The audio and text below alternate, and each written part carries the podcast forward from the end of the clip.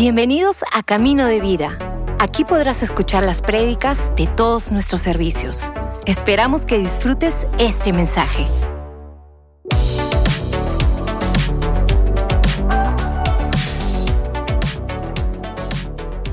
Y de verdad, eh, es un privilegio y una oportunidad poder llevar el mensaje de Dios. Realmente creo firmemente que Dios tiene algo por cada uno de nosotros, que Dios quiere animarnos, de que Dios quiere confrontar y ablandar algo en nuestro corazón. Así que quiero empezar leyendo un verso que se encuentra en Mateo 14. Eh, es el verso 24 en adelante. Está en la versión NTV, también va a aparecer en pantallas. Ah, y dice así. Mientras tanto, los discípulos se encontraban en problemas lejos de tierra firme. Así empieza, ¿ok? Quiero darle ahí una pequeña pausa. Algo que había sucedido antes de este pedazo es que había acontecido un gran milagro con Jesús y sus discípulos y una gran multitud. Había habido lo que era la multiplicación de los peces y los panes, había sido un milagro espectacular. Y después de que todo esto pasa, Jesús le había dicho a sus discípulos, hey, eh, por favor, vayan de una vez, crucen, crucen con la barca, cruzan al otro lado del lago, mientras que él los enviaba a hacer esto, él estaba despidiendo a que la gente vaya a su casa. ¿Okay? Entonces lo que sucede es que eh, Jesús despide a todos y él se va a la colina a orar a solas. Y mientras Jesús está orando a solas, cae la noche y sucede todo esto de que los discípulos tienen que cruzar con la barca en el lago. Entonces, volvamos. Mientras tanto, los discípulos se encontraban en problemas lejos de tierra firme, ya que se había levantado un fuerte viento y luchaban contra grandes olas. A eso de las 3 de la madrugada, Jesús se acercó a ellos caminando sobre el agua. Cuando los discípulos lo vieron caminar sobre el agua, quedaron aterrados. Llenos de miedo, clamaron, es un fantasma. Pero Jesús les habló de inmediato. No tengan miedo, dijo. Tengan ánimo. Yo estoy aquí. Entonces Pedro lo llamó. Señor, si realmente eres tú, ordéname que vaya hacia ti, caminando sobre el agua. Sí, ven, dijo Jesús, súper ¿no? Creo que Pedro le decir, no, tranquilo, yo, yo voy, espérame. Y Pedro luego como que, uy, me quería hacer el chévere ante, ante los otros discípulos, quería hacerme el bacán, pero creo que no le salió tanto. Y ahí Pedro tenía que armarse de valentía y dijo, uy, bueno, es Jesús, así que vamos. Entonces dicen uh, que Pedro se bajó por el costado de la barca y caminó sobre el agua hacia Jesús. Pero cuando vio el fuerte viento y las olas, se aterrorizó y comenzó a hundirse. Y quiero quedarme en este pedazo de la historia. Y es que ¿A quién no le daría miedo un fuerte viento y unas fuertes olas? Yo no sé tú si es que alguien eh, es osado en hacer algún deporte en el mar, acuático. Yo me muero de miedo. Yo me muero de miedo si es que aún escucho eh, truenos o un fuerte viento y pasan cosas. Pero yo imagino la frustración de Pedro, de querer, sí Jesús, ahí voy, voy hacia ti plan fallido, se empieza a hundir. Y la verdad es que tú puedes decir, bueno, Jennifer, yo nunca este, he caminado sobre las aguas y he fallado, o sea, no, me ha pasado eso, pero ¿cómo puede verse reflejada tu vida hacia un plan fallido? Probablemente te preparaste mucho para lograr algo y de la nada este plan se desmorona entre tus dedos. Probablemente te esforzaste muchísimo para cerrarnos en un contrato laboral. Está a punto ya de firmarse y luego es como, no, ya no, gracias, conseguimos a otra empresa o conseguimos a otra persona. ¿Te ha pasado? Es como por fin está por concretarse algo o estás en la fase de, los, de las entrevistas laborales. Estás ya pasando, parece que eres el último, ya por fin estoy llegando, pensé que no, pero sí. Y luego ya no te llaman. O por fin, por fin, no sé, se estaba concretando algo en, tu familia, un proyecto o una relación o algo que se había quebrado, pero, uy, no, todavía, o un malentendido. Y la verdad es que creo, sea cual sea la historia que cada uno tenga, porque seguro pueden estar recordando cuándo fue que estaba a punto de concretar algo y se me, se me hundió el plan, se me fue. Creo que todos hemos podido experimentar esta sensación de frustración esta sensación de, angustia, esta sensación de, de enojo probablemente, de tristeza, de frustración. Y la verdad es que no podemos comprender tal vez cómo Pedro se sentía en ese momento. Cómo fue que empezó a mirar el viento y las olas y el miedo, es que nunca nadie antes había hecho esto, aparte de Jesús, y lo osado que estaba haciendo de confiar en Él. Y probablemente simplemente era un, ya pues, a ver, rayos, yo solo quería hacerme el que, el que sí podía, pero, pero no, estaba a punto y lo logré y luego no. Y eso nos termina haciendo sentir insatisfechos.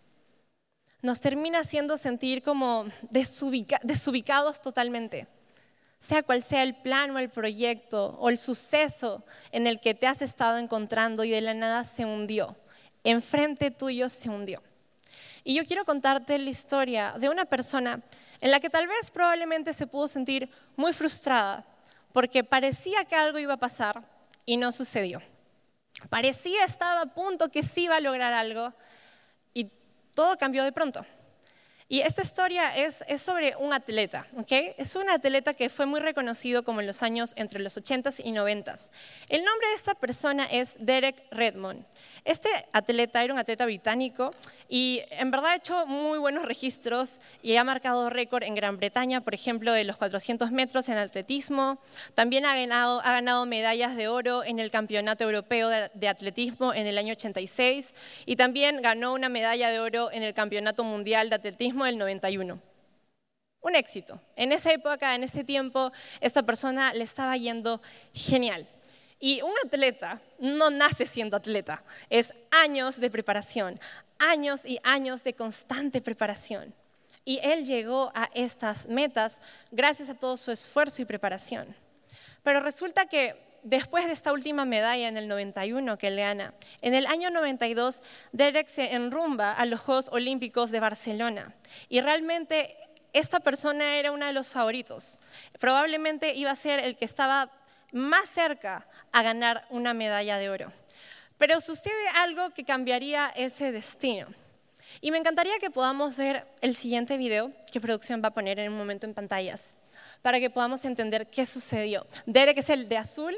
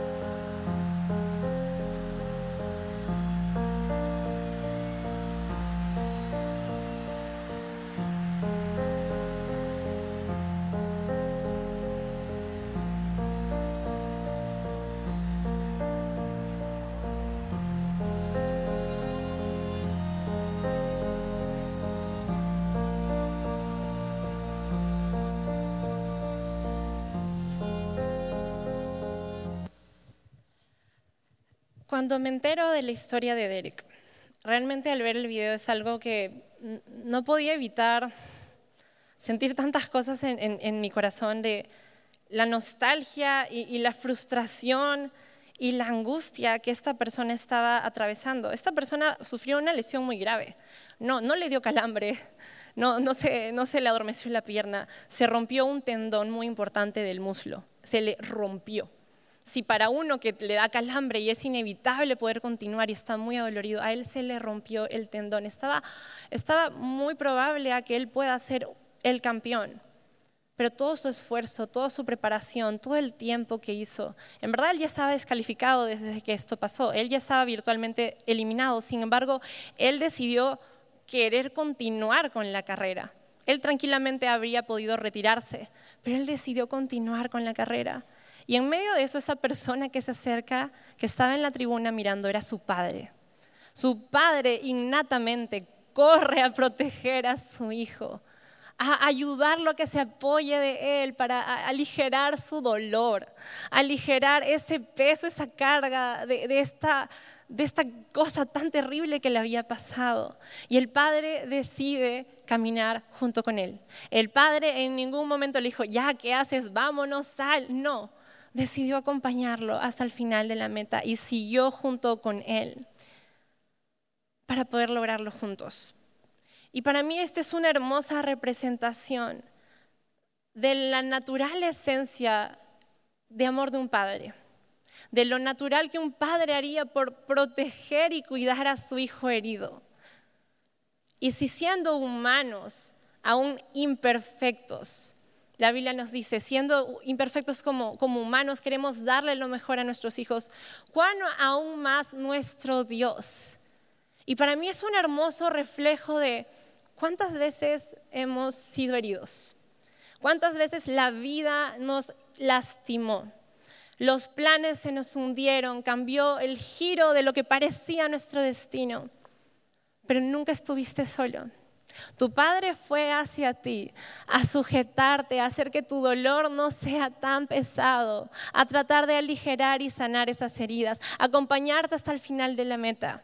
Y todas las veces que fallamos o se nos rompen los planes. Tienes a un Dios que va por ti, que no te suelta, que te sujeta, que va hasta el final de la meta por ti. Porque no estás solo. Él no quiere que cruces solo. Él no quiere que vayas solo y que pases por momentos de dolor y dificultad en soledad.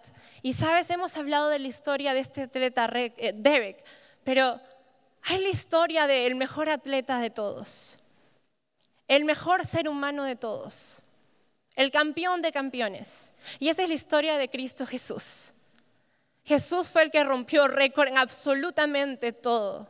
Aquel que dio el mayor muestra de amor. Si sales inspirado por este Padre tan heroico de ir con su Hijo, pues cuánto aún más por nuestro Jesús, que dio su vida por nosotros para salvarnos, para sanarnos, para redimirnos, para devolver identidad, para recordar que en medio de cualquier tormenta, oscuridad, cualquier ola que quiera hundirte, tu Jesús no te suelta.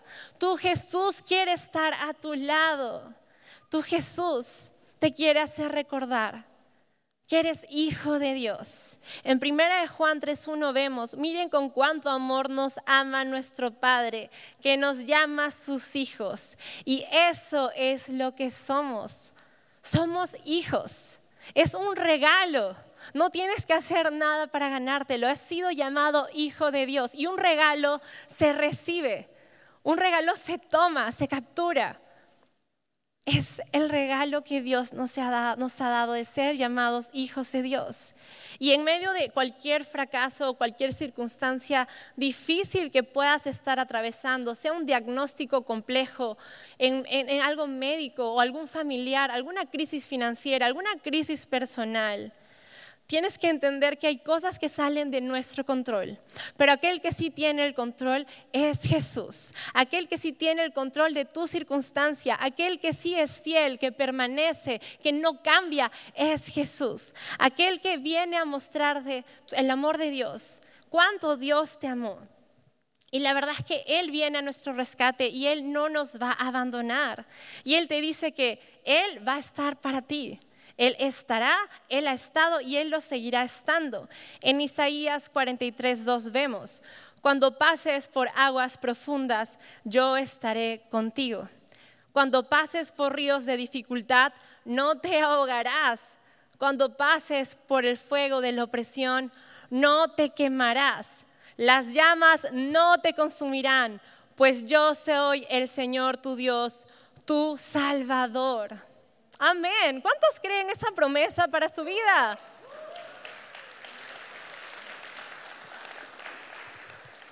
Cuando pases por dificultad, Él estará contigo. La vida es densa, la vida es compleja. La vida es maravillosamente hermosa también.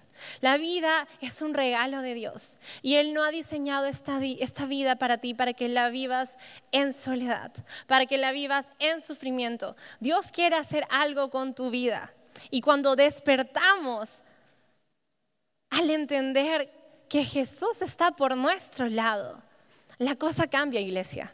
Cuando entendemos que nunca caminamos solos, que Jesús siempre estuvo ahí y que tenemos el poder de llamarlo a nuestra vida. Y sobre todo, eh, este chico no llamó a su padre, su padre fue. Así que tú no, así tú no hayas llamado a Dios tu padre, pues tu padre quiere estar ahí por ti. Él quiere estar ahí por ti, pero depende de ti qué tanto quieres hacerlo partícipe, porque Él ya está. Pero el chico, ¿qué hizo? Lo abrazó y apenas lo vio, ¡fua! se quebró en llanto. Él se estaba haciendo el fuerte, se estaba haciendo fuerte. Pero a veces con la persona a la cual más confiamos podemos mostrar nuestra total vulnerabilidad, nuestra total transparencia, nuestra flaqueza, nuestro ser más humano con nuestro Padre, aquel que sabe absolutamente todo. No hay nada que fingir o pretender. Yo tengo dos hijos pequeños y si en algún momento ellos se accidentan o se caen o se tropiezan, jamás en mi cabeza estaría burlarme de ellos o decirle, ay, ¿por qué te caíste? Tonto, otra vez levántate. Jamás en mi vida me atrevería a usar esas palabras. Dios no se burla de ti cuando te tropiezas. Dios no se burla de ti, Dios no se enoja contigo si fallas o caes o te equivocas. Dios está ahí para extender su mano de sanidad, su mano de perdón, su mano de amor. Y Él quiere estar a tu lado para seguir con el camino. Y lo que me encanta de esta historia que contamos inicialmente de Pedro es que continúa de esta manera. No solo se quedó en que vio el viento y las olas y se aterrorizó y comenzó a hundirse y todo de una manera dramática en cámara lenta. no solo fue así. Lo que nos cuenta la Biblia en Mateo 14 del 30 en adelante es lo siguiente. Vamos de vuelta con esta última parte. Pero cuando vio el fuerte viento y las olas se aterrorizó y comenzó a hundirse y dijo, sálvame Señor. Bueno, dice, gritó, sálvame Señor. Gritó, ¿ok? Sálvame Señor. De inmediato Jesús extendió la mano y lo agarró. ¿Tienes tan poca fe? le dijo Jesús. ¿Por qué dudaste de mí? Cuando subieron de nuevo a la barca, el viento se detuvo. Entonces los discípulos lo adoraron. De verdad eres el Hijo de Dios, exclamaron de verdad eres el Hijo de Dios. Pedro se estaba hundiendo y decidió clamar a Jesús. Y lo curioso de todo esto es que narran que habían fuertes vientos y grandes olas, pero al final dicen que el viento se detuvo, mas no especifican que las grandes olas cesaron. Probablemente las grandes olas seguían, estaban en un barco, no habían llegado a tierra firme. Y lo que me encanta de, esta parte detallada es que estar en un barco es inestable. Estar en un barco es total inestabilidad. Pero con Jesús estaban seguros en medio de la barca. En medio de su inestable, con Jesús estaban seguros. Yo no sé en qué temporada de tu vida te encuentres, si te sientes en inestabilidad, pero si tú invitas a Jesús a tu vida, vas a poder encontrar esa seguridad. Tal vez los vientos grandes se detengan. Tal vez aún hayan un poco de marea y un poco de olas que traten de tambalear tu vida. Pero con Jesús te encuentras seguro. Con Jesús puedo encontrar estabilidad. Y Jesús nos acompaña hasta llegar a suelo firme. Y así estés en estabilidad, pues Jesús te sigue acompañando. Y la verdad es que nuestra confianza no está en el hecho de que somos capaces de caminar sin tropezar.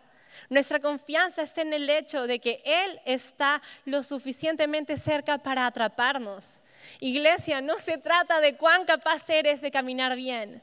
No se trata de que si tropiezas o no tropiezas, de que si caminas de cierta manera o no. Se trata de cuán cerca estás de Jesús para que Él te sostenga.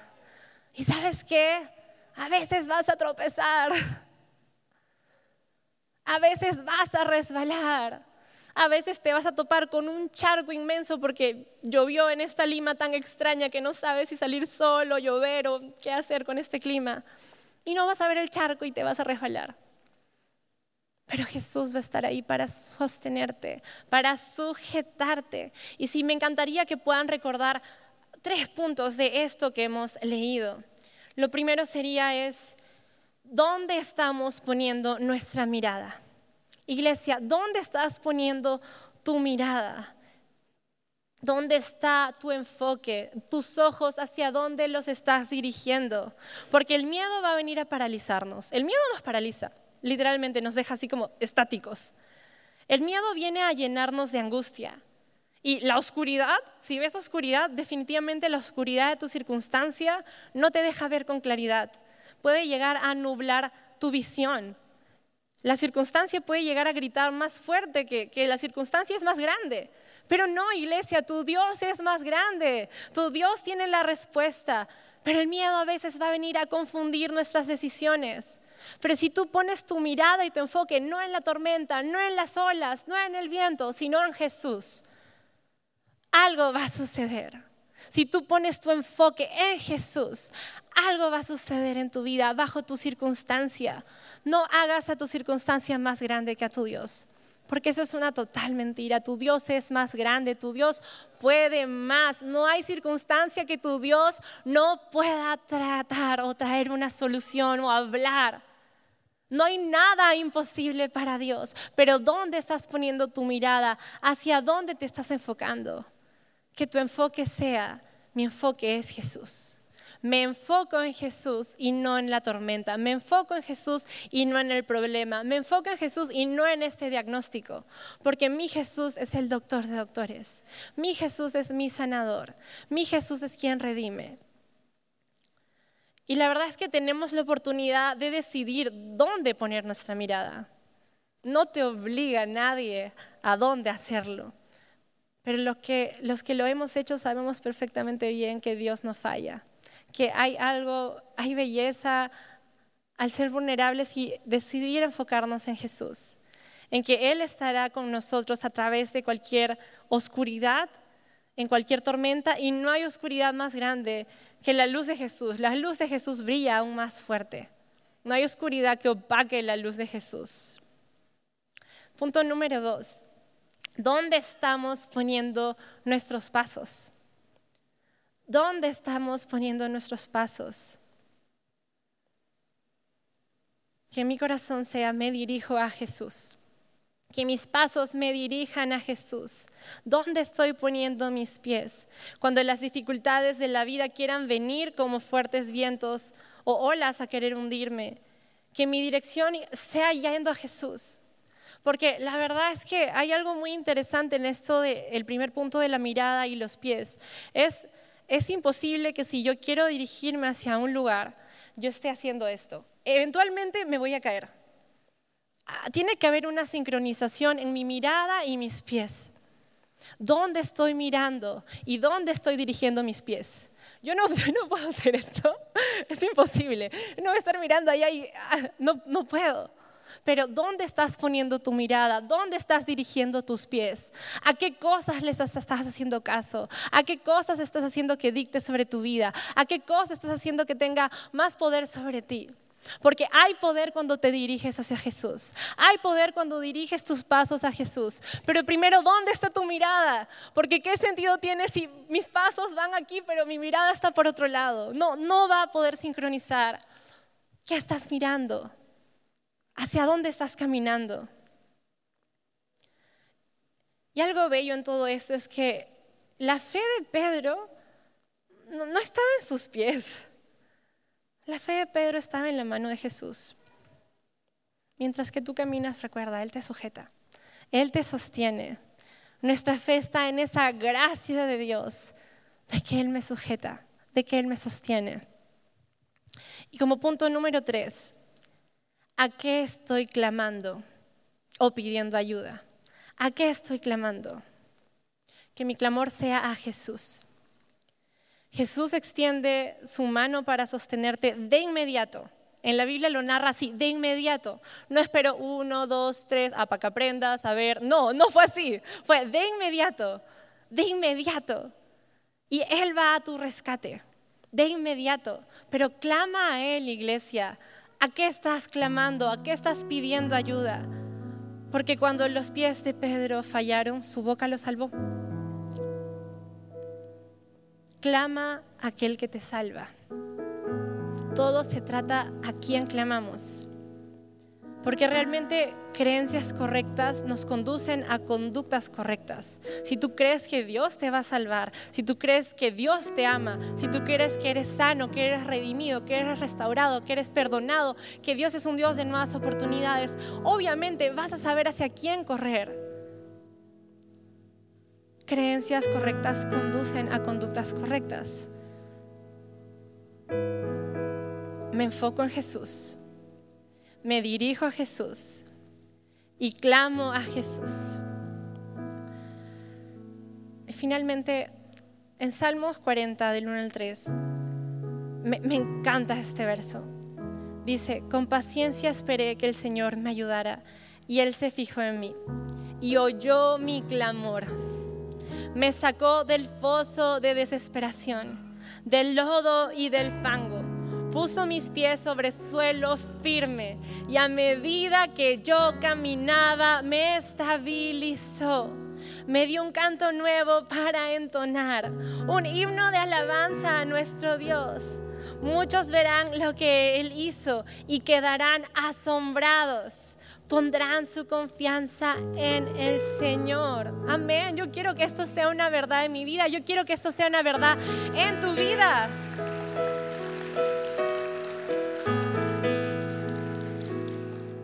Y me encanta reconocer que Él nos sacó del foso, sí.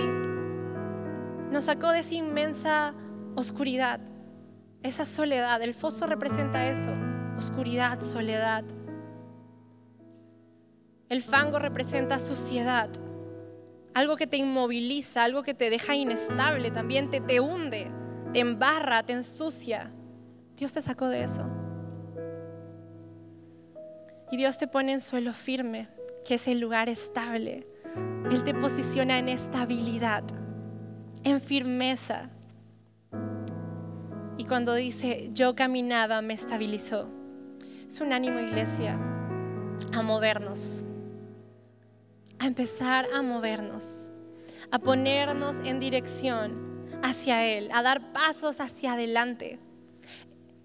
Tenemos que ir caminando en medio de cualquier cosa que nos haya retenido, cualquier cosa que está tratando de hundirnos.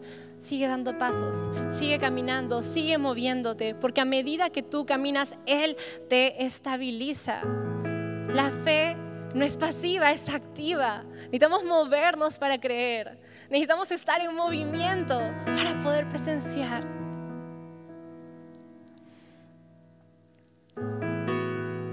No te quedes estático o congelado. No importa la circunstancia o el miedo de cualquier cosa que te haya estado paralizando. Sigue adelante porque Él está contigo. Y finalmente, lo que dice nuevo canto.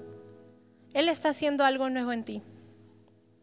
Alaba a Dios porque Él está haciendo algo nuevo en ti. Es todo lo que necesitas en medio de cualquier circunstancia, porque hay poder en la gratitud.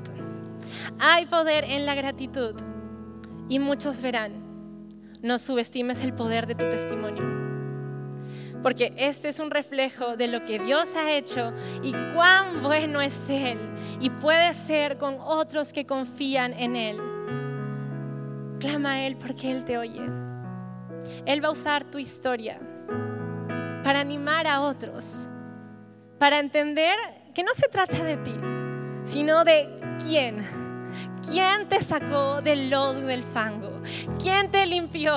¿Quién te ayudó a andar? ¿Quién te movió? ¿Quién te dio esperanza? ¿Quién te devolvió los sueños? ¿Quién te recobró la salud? ¿Quién recobró esos sueños rotos? Esas ideas. ¿Quién renovó tus pensamientos?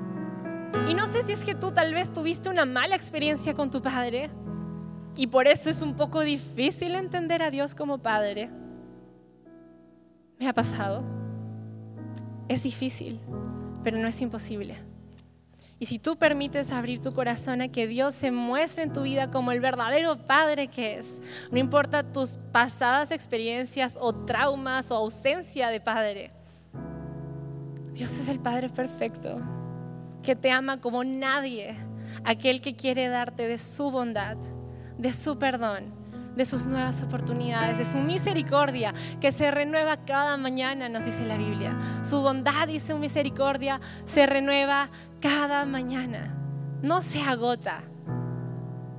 No llenas la cuenta, no, es algo nuevo por ti cada día. Él tiene algo fresco y especial para ti. Y Él sabe el poder que hay en sacudirte, en sacarte de eso en donde estabas hundido y que puedas experimentar el abrazo del Padre que te sostiene y no te abandona. Amén. Primera de Juan 4, 9 nos dice que Dios mostró cuánto nos ama al enviar a su único Hijo al mundo, para que tengamos vida eterna por medio de Él. En esto consiste el amor verdadero, no en que nosotros hayamos amado a Dios, sino en que Él nos amó a nosotros y envió a su Hijo como sacrificio para quitar nuestro pecado. Dios envió a su Hijo como un regalo. Dios te amó tanto que te entregó a Jesús. Y un regalo se recibe. Y Él quiere que lo tomes, porque sabe lo beneficioso que va a ser para tu vida. Y me encantaría poder hacer una oración. Si es que tú nunca has tenido la oportunidad de decir, Dios, quiero ser tu hijo, quiero experimentar qué es ser tu hijo, no tengo idea de qué es esto. Yo, yo quiero eso, yo quiero esta promesa, quiero llamarte mi padre y yo ser tu hijo, quiero considerarme hijo de Dios o iniciar una relación con Jesús, nunca has tenido la oportunidad de decir, sabes que Jesús sí creo en ti. Porque Jesús es tan caballero que Él no viene a irrumpir en tu vida. Él espera que lo invites a tu corazón para que puedas ser parte. Y Él está ansioso y dispuesto por poder ser parte, por poder acompañarte y estar junto a ti. Pero se trata de una decisión personal, de una invitación. Entonces, si tú quieres hacer esta oración, vamos a hacer juntos toda la iglesia una oración. Vamos a repetir unas palabras. Así que en este momento, para respetar este espacio y concentrarnos en Jesús, no distraernos, vamos a cerrar nuestros ojos. Y si esta persona eres tú, me encantaría que puedas hacerme una seña desde donde tú estás, levantando tu mano, solo para saber con quién estoy orando desde aquí. Veo tu mano, Dios te bendiga. Veo tu mano, Dios te bendiga. Veo tu mano, Dios te bendiga. Veo tu mano, Dios te bendiga. Veo tu mano, Dios te bendiga. Veo tu mano, Dios te bendiga. Veo tu mano, Dios te bendiga. Y arriba también. Gracias. Veo tu mano, Dios te bendiga. Son muchas manos. Pueden bajar sus manos. Muchas gracias. Y la verdad, en este tiempo es solo concentrarnos en Jesús y decir las siguientes palabras de todo corazón. ¿Sí? Jesús, yo creo en ti. Y creo que has muerto por mí te pido que me perdones por todos mis pecados y entres ahora en mi corazón. Hazme una nueva persona y ayúdame a vivir todos los días de mi vida por ti. En el nombre de Jesús. Amén. Amén. Amén. Un fuerte aplauso para estas personas.